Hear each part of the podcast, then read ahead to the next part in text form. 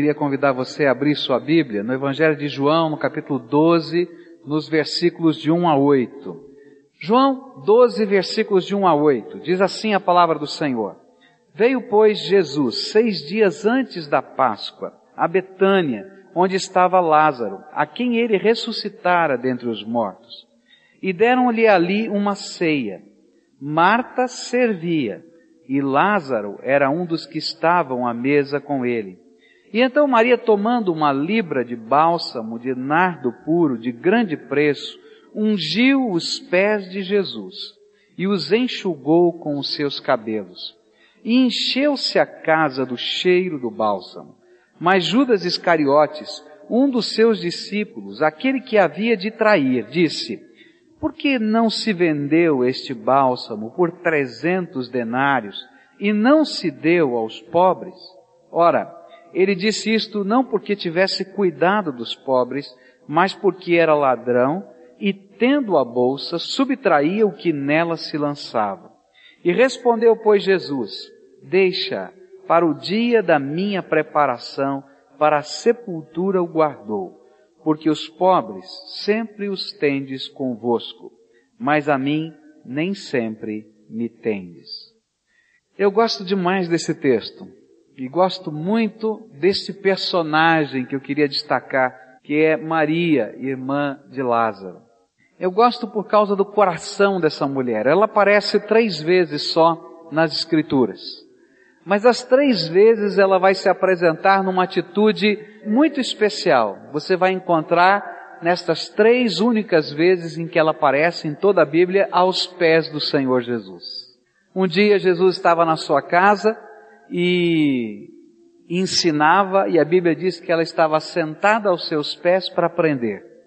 Numa outra ocasião, muito triste, muito difícil, quando seu irmão havia morrido, tinha sido enterrado, e o sentimento do coração de todos daquela família era que Jesus chegou atrasado.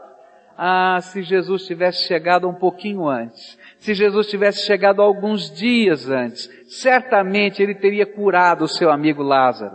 Enquanto a sua irmã vai discutir com Jesus teologia, falando da ressurreição do último dia, Maria simplesmente cai aos pés de Jesus, chora, abraça os pés e diz, olha, que pena, o meu irmão faleceu. E a Bíblia nos diz que foi uma coisa tão sensível, tão profunda, que a reação de Jesus não foi discutir, não foi falar nada, mas a Bíblia diz que Jesus chorou junto com Maria. E agora, nesse momento, Jesus está vindo à casa de Marta, de Lázaro e de Maria pela primeira vez depois em que aquele milagre extraordinário havia acontecido da ressurreição. E Jesus está chegando àquela casa. E você pode imaginar o ambiente daquela casa. Todo mundo estava excitado. Cada um com seus dons, com a sua natureza, com seu jeitão de ser, preocupado em receber muito bem Jesus. E a Bíblia diz que Marta, que tinha esse dom de serviço, servia. É isso que está lá na palavra. Eu posso imaginar Marta pensando como é que ia receber Jesus. Aquele jeitão de mulher, né, preocupada com os detalhes, né? Eu não sei se é assim na sua casa, né? Mas geralmente é assim, né? Olha, você não mexa mais naquela toalha do banheiro porque vai chegar visita. E eu já arrumei lá em casa. Não é assim que funciona? Né? Aqui não pode entrar mais que agora aqui é para visita. A gente está preparando tudo. Marta estava fazendo isso. E eu fico imaginando ela pensando no almoço que ela ia servir. O que será que Jesus gosta? E aí aquela situação toda é, no coração de cada personagem dessa história. Eu imagino Lázaro. Lázaro como o chefe da casa, aquele que tinha recebido o maior presente, o milagre aconteceu com ele, ele tinha ressuscitado dentre os mortos, tinha sido enterrado, saído de dentro da sepultura, e eu imagino ele pensando agora, olha, nós vamos receber Jesus, o nosso amigo, o nosso Senhor, vem à nossa casa, e ele está preparando a parte dele, e eu imagino ele pensando assim, sabe quem eu vou convidar para esse jantar? Jesus vai estar conosco, é uma grande oportunidade. A gente não pode perder essa oportunidade. Eu vou convidar o prefeito da cidade. Ele tem que ouvir o mestre falar e ensinar. Que coisa, que oportunidade. E a Bíblia nos ensina, nos textos paralelos, que não somente alguns convidados estavam dentro da casa, mas que pelo lado de fora da casa as janelas estavam abertas e muita gente chegou para assistir o jantar, não é para comer o jantar, para assistir o jantar pela janela, porque Jesus estava lá e estava falando, e cada um estava preocupado em receber Jesus, em adorar o Senhor Jesus, em expressar a sua adoração. E quando eu olho para esse texto e para esses personagens, eu descubro uma coisa tremenda, bonita, especial em termos do que é adoração. O que significa para você adorar a Deus? Quando você ora, quando você canta, o que, que significa adorar a Deus?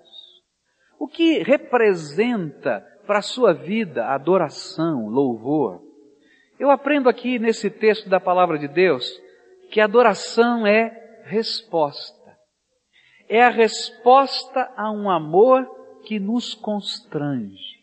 Alguma coisa tremenda da graça de Deus tinha acontecido naquela casa, com aquelas pessoas. E aquele jantar era uma expressão de adoração. E o que eles estavam tentando fazer era responder, era responder àquele amor que havia alcançado e constrangido aquela família eles tinham uma marca tão preciosa que eles queriam responder amando a Jesus.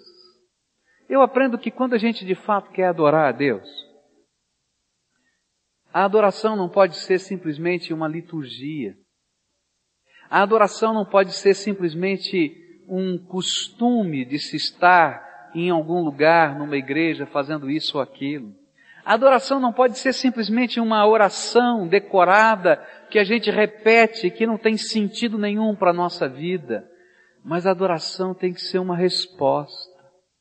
Tem que ser algo que vem lá do fundo do coração ao refletir aquilo que Deus tem feito e como o amor de Deus tem nos constrangido, tem nos tocado.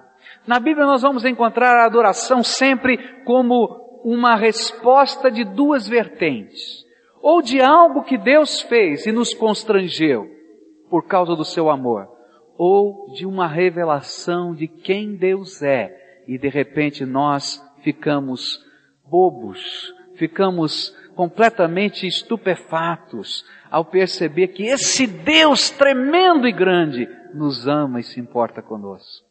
Adoração é sempre resposta. Agora, se adoração é resposta, por que às vezes na nossa vida a adoração passa a ser algo tão frio, tão mecânico, tão sem profundidade?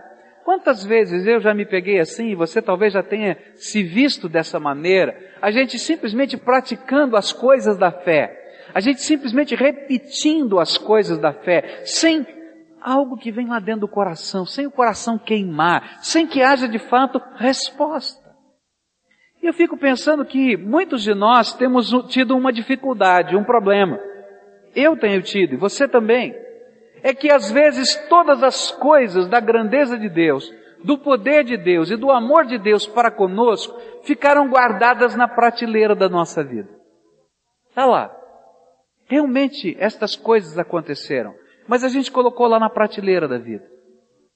E de repente a vida tem a sua dinâmica tão intensa, tão grande, tão profunda. A gente está correndo de um lado para o outro. E de fato, lá no armário do sagrado do nosso coração, estas coisas estão guardadas. Mas se você quer entrar na presença de Deus e quer adorá-lo, cada dia você tem que entrar no armário do sagrado do teu coração e baixar da prateleira aquelas coisas que movem o teu ser a responder com amor, o amor que constrange a tua vida. É por isso que o salmista, quando vai ensinar-nos a adorar, ele vai dizer para a gente que nós devemos bem dizer ao Senhor, não é isso? Bendize, ó minha alma, ao Senhor, e tudo que há em mim, bendiga o seu santo nome. E lá no meio ele diz assim, e não te esqueças do quê? De nenhum só dos teus benefícios. Sabe, quando a gente quer adorar a Deus, a gente tem que abrir o armário do sagrado, que está dentro do nosso coração, e começar a contemplar a prateleira dos atos de Deus, da misericórdia de Deus, do poder de Deus, da grandeza de Deus que tem marcado a nossa vida. E a gente tem que tirar algumas coisas e trazer de novo para perto. E a gente tem que lembrar destas coisas e deixar o coração ser tocado de novo por esses atos da grandeza de Deus, da misericórdia de Deus, da revelação de Deus. E aí assim nós nos tornamos verdadeiramente adoradores. Aquela casa estava em festa.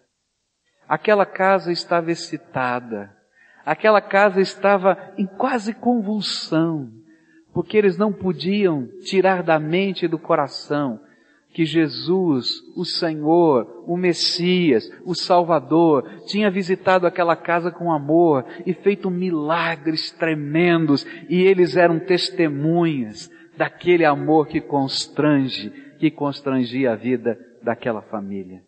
Eu queria desafiar você hoje a abrir a porta do sagrado no teu coração.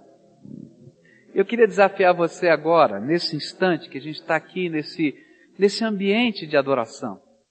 Eu queria desafiar você a abrir a porta do sagrado do teu coração, olhar para aquela prateleira das tantas coisas da misericórdia de Deus na tua vida e trazer pelo menos uma para perto de você. Só uma para que a gente pudesse de fato, nesta hora, entrar nesse ambiente da adoração. Olha para dentro da tua vida, o que que Deus tem revelado dele mesmo a você? O que que ele tem feito de uma maneira tão gostosa e especial na tua história? Que faz parte da tua história, que tem marcado você como amado de Deus, querido de Deus, precioso de Deus, e que talvez por causa da correria da vida, das tantas lutas e dificuldades, aquilo ficou guardado e empoeirado lá no passado, na prateleira é verdade do coração, mas guardado. E que hoje talvez o Espírito de Deus te ajude a tirar para fora, a trazer para perto e a suscitar na minha alma e na sua alma adoração como resposta ao Deus vivo. Você consegue lembrar uma coisa? Uma, pelo menos uma. Mas olha, não vale agora aquelas respostas teológicas. Ah, minha salvação. Né? Ah, o dia em que os meus pecados foram lavados no precioso sangue. Amém. Tudo isso é verdade. Mas eu queria que você lembrasse fatos, que você lembrasse momentos, porque a nossa vida é muito mais do que as generalizações da nossa teologia. A nossa vida tem que ser uma expressão viva do amor de Deus que arde dentro do nosso coração. Você lembra de uma coisa? Se você quer ser um adorador, eu queria te dar uma dica. Todos os dias, faz uma festa no teu coração. Aquilo que aconteceu lá com Marta, Maria e Lázaro, precisa acontecer todos os dias na nossa vida. Separa um tempo na presença do Deus vivo. Separa esse tempo. Não só, somente para você viver uma disciplina religiosa, mas começa esse tempo lembrando as coisas grandiosas do teu Deus para você. E seja agradecido. E glorifica a grandeza, a glória, a majestade, o poder desse Senhor. E você vai ver que o seu coração vai ficar diferente. Às vezes a gente está passando por grandes lutas. E eu sei que muitos de nós atravessamos grandes batalhas alguns batalhas com enfermidade, outros batalhas com situações financeiras, com desemprego, outros batalhas familiares, situações com os nossos queridos. E às vezes a gente só enxerga os gigantes. A gente morre de medo. A gente olha os problemas. E a gente se vê como aquele povo no deserto, à beira da terra prometida. E a gente olha para aquelas dificuldades e diz, Senhor, eu acho que não dá e que não posso, que não tem jeito. E aí a gente precisa tirar da prateleira o que Deus já fez. Porque quando nós começamos a olhar o que Deus já fez, nós conseguimos nos erguer em fé, em ousadia, para poder caminhar na direção das promessas daquilo que Ele fará. O adorador é aquele que é capaz de enxergar o que Deus não fez ainda acontecendo porque Ele traz à memória sempre aquilo que lhe dá esperança. O Senhor é a sua esperança. Por isso eu gosto desse texto. Lá estavam eles, adorando a Deus como uma resposta. Um amor que constrange sendo respondido, e isto é adoração. Mas a adoração se tornou em algo mais tremendo e grandioso. A adoração se tornou num ato de liberalidade extravagante. Eu queria que você entendesse o que estava no coração de Maria. Marta estava lá preparando todas as coisas para Jesus, Lázaro estava convidando as pessoas importantes da cidade para Jesus poder conversar com eles, mas Maria ficou pensando: o que, que eu vou fazer para o meu Senhor? E é interessante que, como o nosso temperamento é levado em conta na adoração, Cada uma dessas pessoas tinham temperamentos diferentes. E por isso eles estavam agindo de modos diferentes.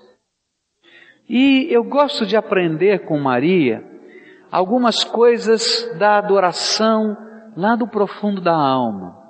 Muitos de nós adoramos a Deus servindo. E sabe, corremos, trabalhamos, mas eu acho que a gente tem que aprender a viver um pouquinho daquilo que Maria vivia. Eu acho que esses três familiares nessa casa nos ensinam os três grandes aspectos da adoração. Adoração precisa ser serviço, adoração precisa ser testemunho, proclamação, mas adoração precisa ser o derramar da nossa alma na presença do Senhor. E eu acho que os três juntos nos ensinam o que significa adoração. E agora eu queria olhar para Maria porque me parece que é mais fácil por causa da nossa própria natureza, da nossa cultura, do jeito que a gente tem sido treinado no trabalho, no dia a dia, a viver as outras duas coisas. Para nós parece ser mais espontâneo e fácil servir. Estou pronto, estou disposto, conta comigo, estou aqui, Jesus. Às vezes parece ser até mais fácil a gente compartilhar da nossa fé, daquilo que a gente crê, porque a boca fala do que o coração está cheio. Então, se o coração estiver cheio da graça de Deus, você vai compartilhar essa graça. Mas às vezes separar um tempo e planejar algo que seja liberal e extravagante no derramar-se na presença do Senhor não é tão comum. E é por isso que Maria me impressiona. Porque ela começou a pensar: o que, que eu vou fazer para o meu Senhor? O que, que eu vou fazer para o meu Senhor? Como eu vou demonstrar a gratidão e o amor que eu tenho por Ele? E eu imagino que essa mulher começou a imaginar várias formas diferentes de tocar o coração de Jesus com a gratidão e com o amor. E aí ela lembrou de uma coisa, uma coisa que era só dela, e muito especial. Era um vaso de perfume. Um perfume caríssimo. A Bíblia diz que custavam 300 denários. Alguns autores, comentaristas, fizeram a comparação do que seria 300 denários nos dias de hoje. E alguns livros dizem que custaria uma coisa perto de 800 dólares. Mas só que não era somente o custo desse perfume, era o significado desse perfume. Esse perfume era colocado num vaso de alabastro que não tinha tampa. Era um vaso totalmente fechado, que a única maneira de você abrir era quebrando o vaso. E ele era para ser usado de uma vez só. Era uma espécie de óleo, não é? um óleo cheiroso que se usava para ungir o corpo e ficar perfumado. E era algo que as mulheres economizavam durante toda a sua vida para comprar para sua noite de núpcias. E fazia parte do seu enxoval. Era algo muito pessoal, precioso, caro e de um significado muito especial. Ela disse: Ah, eu já sei. Eu já sei o que eu vou dar para Jesus. Eu vou dar o que eu tenho de melhor. Eu vou dar o que eu tenho de mais precioso. Eu vou dar aquilo que tem maior significado e relevância para mim. Mas aí quando ela pensou assim, puxa vida, mas se eu der esse perfume, se eu ungir os pés, ungir o Senhor Jesus com esse perfume, as pessoas podem não entender o significado disso. Podem achar que isso é uma cantada, que isso tem algo de sexualidade. E ela ficou preocupada com isso, e então ela pensou, já sei. Eu vou ungir não a cabeça de Jesus, mas os pés dele porque essa era a atitude de um escravo. Ungir, lavar os pés, era isso que o escravo fazia. E eu vou me colocar na posição de uma serva que derrama o seu melhor sobre o seu Senhor. E lá está acontecendo o jantar. Eu queria que você enxergasse essa cena. O jantar está acontecendo, as janelas da casa estão abertas, tem uma multidão lá de fora querendo ouvir Jesus. Está havendo uma discussão teológica, o rabino está perguntando coisas para Jesus, o prefeito da cidade está lá, o irmão dela está conduzindo a discussão. E naquele tempo as pessoas não se sentavam à mesa, as pessoas se reclinavam para comer. Tinha uma espécie de um divã, as pessoas se apoiavam no cotovelo, tá? E com essa mão comiam e conversavam. E os pés de Jesus estavam lá para trás. E Maria entrou de fininho, sem ninguém perceber. Se colocou aos pés de Jesus mais uma vez. Quebrou aquele vaso de perfume. Derramou sobre os seus pés. Massageou aquele óleo ali. Desatou os seus cabelos e enxugou como se fosse toalha, numa expressão de adoração e amor. Meus irmãos, adorar a Deus é serviço, é testemunho, mas precisa ter expressões apaixonadas e extravagantes do derramar da nossa alma diante de Deus. A gente tem que aprender a tirar da prateleira as coisas que Ele tem feito e deixar a nossa alma ser envolvida pela graça e pela presença do Senhor. E nós temos que começar a responder também extravagantemente e liberalmente com aquilo que o Senhor tem feito. E a liberalidade tem que estar dentro da nossa alma. Meus irmãos, muitos de nós temos grande dificuldade em sermos liberais na nossa adoração, em sermos extravagantes na nossa adoração. E a gente acha que isso talvez seja vergonhoso diante dos homens. Talvez as pessoas não entendam mesmo. Mas se aquilo vem do fundo da alma, a gente não deve medir nem esforço e nem sacrifício. Eu costumo sempre dizer que aquela pessoa que ama não espera outra coisa da pessoa amada a não ser amor. E quando a gente ama de verdade, nada é pesado. Nada é sacrificial. É sempre um prazer derramar o amor sobre a pessoa amada. E adorar a Deus é isso. É quando a nossa alma se derrama extravagantemente, liberalmente. Sabe, meus irmãos, às vezes nós somos tremendamente mesquinhos em adorar a Deus. Nós estamos a contar o custo do nosso amor, a contar o custo da nossa adoração. E nós não reconhecemos que o Deus Todo-Poderoso não contou custo de nada e se entregou inteirinho para nos salvar. Se entregou por completo para nos redimir e nos lavar no seu sangue. Ele é digno de todo louvor, de toda honra, de toda glória e de toda adoração. Eu vejo que muitos de nós temos grandes dificuldades em adorar a Deus com os nossos bens, com os nossos dízimos e ofertas. Como se a vida financeira e a vida espiritual fossem coisas independentes. E é interessante que isso acontece porque sempre a adoração vai revelar os deuses do nosso coração. Quando a gente vai lendo esse texto, a gente vai descobrir que a adoração nunca fica desapercebida. Nunca fica desapercebida. E isso vai acontecendo também quando nós adoramos a Deus. Eu tenho certeza que a hora que aquele vaso de alabastro foi quebrado, o perfume foi percebido. Talvez as pessoas não estivessem vendo o que Maria estava fazendo, mas de repente, o perfume começou a inundar aquela casa. Que cheiro é esse? De onde está vindo isso? E as pessoas começaram a procurar onde estava o perfume da adoração. E eu quero dizer para você que quando a gente está adorando a Deus nesse espírito e nessa intensidade, o perfume da adoração toma parte desse ambiente. E sabe, quando a gente entra num lugar onde o povo de Deus está adorando ao Senhor de verdade, de toda a alma, o perfume da adoração, a ambiência da adoração começa a mover os nossos corações. Eu já vi coisas tremendas de Deus acontecendo só no meio dos louvores. Povo de Deus louvando, cantando, adorando, mas algo que vinha do fundo da alma, a adoração do fundo da alma, e de repente quebrantamento de vida acontecendo, confissão de pecados, entrega de vida ao Senhor, coisas tremendas de Deus acontecendo. Porque a adoração genuína e verdadeira não fica desapercebida e o ambiente da adoração contagia, chacoalha, balança as nossas vidas. Eu me lembro de um culto há alguns anos atrás, em que Deus fez uma coisa muito tremenda, muito gostosa.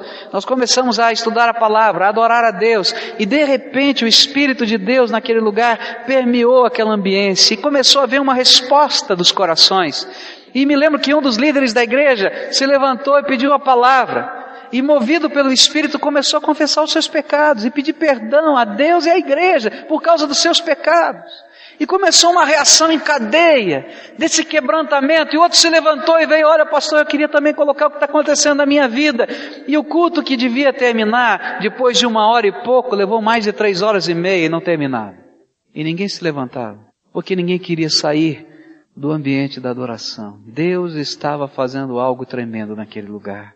Eu já vi gente ser curada no ambiente da adoração. Sabe por quê? Porque a Bíblia diz assim: é no meio dos louvores que Deus habita. É no meio dessa adoração que vem do fundo da alma que o derramar da graça de Deus se faz abundante. Mas a gente tem que ter a coragem de ser extravagante, de colocar nossa alma no altar de Deus, de adorá-lo em espírito e em verdade com tudo que temos e com tudo que somos, não porque isso é uma obrigação, mas porque isso é um prazer da nossa alma. O Senhor é digno. O Senhor é digno. Mas sabe, a adoração nunca fica, nunca fica desapercebida. O ambiente pode ser percebido, o ambiente da adoração está lá. Mas algumas pessoas não vão gostar da adoração. E vão reagir veementemente à adoração. A Bíblia nos diz que Judas se levantou contra a adoração de Maria. Diz que desperdício, que coisa vergonhosa. Com tantos pobres nessa terra passando fome. A gente podia fazer melhor uso desse unguento, desse óleo. Vamos vender e vamos dar dinheiro aos pobres. E sabe qual é o grande problema que gera angústia no nosso coração? É que a verdadeira adoração revela os deuses do nosso coração. E você sabe qual é um dos deuses desse século? É dinheiro. São as posses. E tem muita gente correndo atrás só disso nessa vida. E de repente adorar a Deus de uma maneira liberal e extravagante revela os deuses do nosso coração que precisam ser depostos aos pés de Jesus.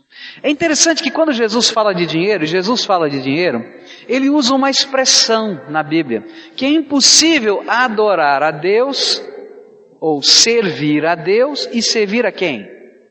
Mamon. Na Bíblia aparece essa expressão. Mamon era o Deus das riquezas. E é interessante que ele mostra isso, que muita gente fica dividida dentro da sua alma, porque não entende que servir a Deus é depor o Deus das riquezas ou qualquer outro Deus do seu coração para fazer Jesus o Senhor absoluto e total da sua vida. E sabe o que aconteceu ali? Judas Estava dizendo que desperdício. Mas é interessante o comentário do apóstolo João. João diz assim, ele não estava preocupado com os pobres, como na maioria das vezes as críticas que nós ouvimos, não tem nada a ver com os pobres ou com qualquer outra coisa, tem a ver com o nosso coração, com a nossa alma. Ele diz assim, sabe, o grande problema de Judas é que o Deus dele era dinheiro. Tanto era dinheiro que ele era o tesoureiro da bolsa do colegiado apostólico, e quando faltava para ele, ele metia a mão na bolsa e não prestava contas. Esse era o problema. E às vezes nós temos dificuldade de sermos liberais na nossa adoração e na nossa alma, e até extravagantes, porque a gente não tem coragem de depor os nossos deuses aos pés da cruz de Jesus. E às vezes isso não tem a ver só com dinheiro, isso tem a ver com pecados, às vezes isso tem a ver com atitudes, às vezes isso tem a ver com alvos e sonhos, que nós temos medo de consagrar ao Senhor Jesus e dar glória ao seu nome com a nossa vida. E sempre que você encontrar alguém adorando a Deus de uma maneira extravagante, que afete os seus deuses, você vai entrar em pânico e talvez tenha ira dentro da sua alma. E sabe, o diabo é tremendamente sutil para nos dar argumentos, argumentos tão bons quanto este de Judas, mas que na verdade só estão encobrindo o que vai dentro do nosso coração. Eu aprendo com Maria que a adoração tem que ser liberal e extravagante. É tudo colocado no altar. Tudo, tudo, tudo, tudo. Eliseu queria seguir Elias. E ele tinha um alvo no seu coração que o Senhor permitisse a ele ter uma porção dobrada do poder e da graça do Espírito Santo que haviam sido derramados sobre o profeta Elias. Alguém pode dizer, Eliseu era presunçoso, o que, que é isso? Ele só queria mais de Deus. Meu querido, não precisa temer a presunção de querer mais de Deus, porque Deus é infinito. Deus é tremendo. E aí, Elias diz, tudo bem, você pode. Se você vê o momento que o Senhor me levar para o céu, porque ele sabia que ia ser arrebatado para o céu, então você vai receber a porção dobrada. E ele disse: Não vou desgrudar de você. Eu não vou desgrudar. E cada vez que ele ia dizer: Olha, eu vou para tal lugar, fica aqui. Não, não, de jeito nenhum, eu não vou desgrudar. Eu quero estar lá. Mas antes dele seguir Elias dessa maneira, ele precisou passar pela sua casa. E ele tinha uma terra que era herança de família. E ele tinha junta de bois, doze juntas de bois.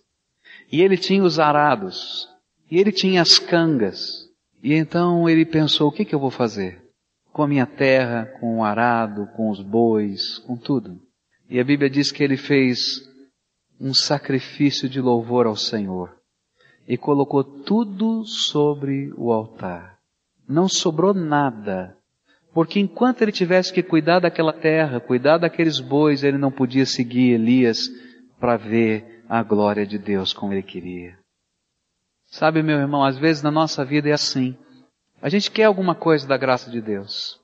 A gente quer adorar a Deus, a gente quer servir a Deus de coração e de alma, não é mentira, é sincero. Mas às vezes nós não temos a coragem de ser um adorador que depõe tudo que liberalmente, extravagantemente se coloca por inteiro no altar de Deus. Que pega os seus tesouros, que nem sempre são pecados, são coisas boas, bonitas. E a gente pode dizer, Senhor, até o tesouro mais secreto do meu coração eu quero depor no teu altar. E sabe, quando isso começa a acontecer, eu quero dizer para você que essa adoração não fica desapercebida. Algumas pessoas vão reagir e dizer que você é louco, maluco, carola, é, fanático e assim por diante. Alguns vão condenar. O ambiente dessa adoração será percebido pelos anjos e Deus vai derramar graça. Mas tem mais. Jesus olhou para aquelas pessoas que criticavam Maria e disse: Deixem-na, não se metam com ela. Não a perturbem, porque ela preparando está o meu corpo para a sepultura desde agora. E sabe, de alguma maneira Jesus estava dizendo, eu recebo a adoração. E essa adoração me é útil. Sabe, adorar a Deus não é supérfluo. Alguns olhavam para aquele unguento e diziam, isso é supérfluo. Mas Jesus dizia, isso me é muito útil. E você não pode imaginar como a sua adoração no mundo espiritual é tremendamente útil. E como Deus usa o seu louvor. E como Deus usa aquilo que você está colocando no altar para a glória dele nessa terra e no mundo espiritual. Há coisas que estão acontecendo que a gente não sabe. Efésios 3, capítulo 3, versículo 10 vai dizer que Deus está colocando em público, diante do universo, diante do, do mundo espiritual, a sua glória. Está colocando em público as expressões multicoloridas da sua graça. Sabe como? Quando a tua vida é transformada, resgatada e colocada no altar. E sabe, os anjos estão dizendo assim, como é que Deus pôde transformar esse cara tão mesquinho, tão desse jeito complicado que ele é nessa pessoa? Olha, só Deus para fazer isso. E vou dizer, até os demônios começam a dizer, é, eu tenho que reconhecer que Deus está fazendo algo tremendo aqui. Porque é assim, e um dia, isso vai ser tão tremendo, tão tremendo, que todo joelho, toda língua vai se dobrar diante do Senhor da glória e glorificar. Os adoradores são aqueles que depõem no seu coração os deuses, e que depõem no seu coração os deuses desse mundo com a sua adoração, porque servem ao Senhor de toda a alma e com toda a vida. Eu queria orar com você nessa hora. Queria terminar esse tempo de meditação na palavra mas queria que você estivesse olhando para a tua vida. Você já olhou para a prateleira lá do quarto do sagrado de você hoje, não é? E viu alguma coisa. Mas eu quero dizer para você que tem muito mais da graça de Deus que está sendo derramado sobre a tua vida. Você só viu a pontinha do iceberg, porque Deus tem feito muito mais, muito mais do que você pode imaginar. E eu queria desafiar você hoje a fazer algo que fosse tremendamente liberal e extravagante. Olha para dentro do teu coração e adora Jesus de uma maneira diferente. Depõe os teus ídolos no altar do Senhor. Depõe no altar do Senhor não somente os teus ídolos, mas as coisas mais bonitas e preciosas. As coroas da tua cabeça coloca aos pés de Jesus. De uma maneira extravagante e liberal, derrame-se aos pés de Jesus.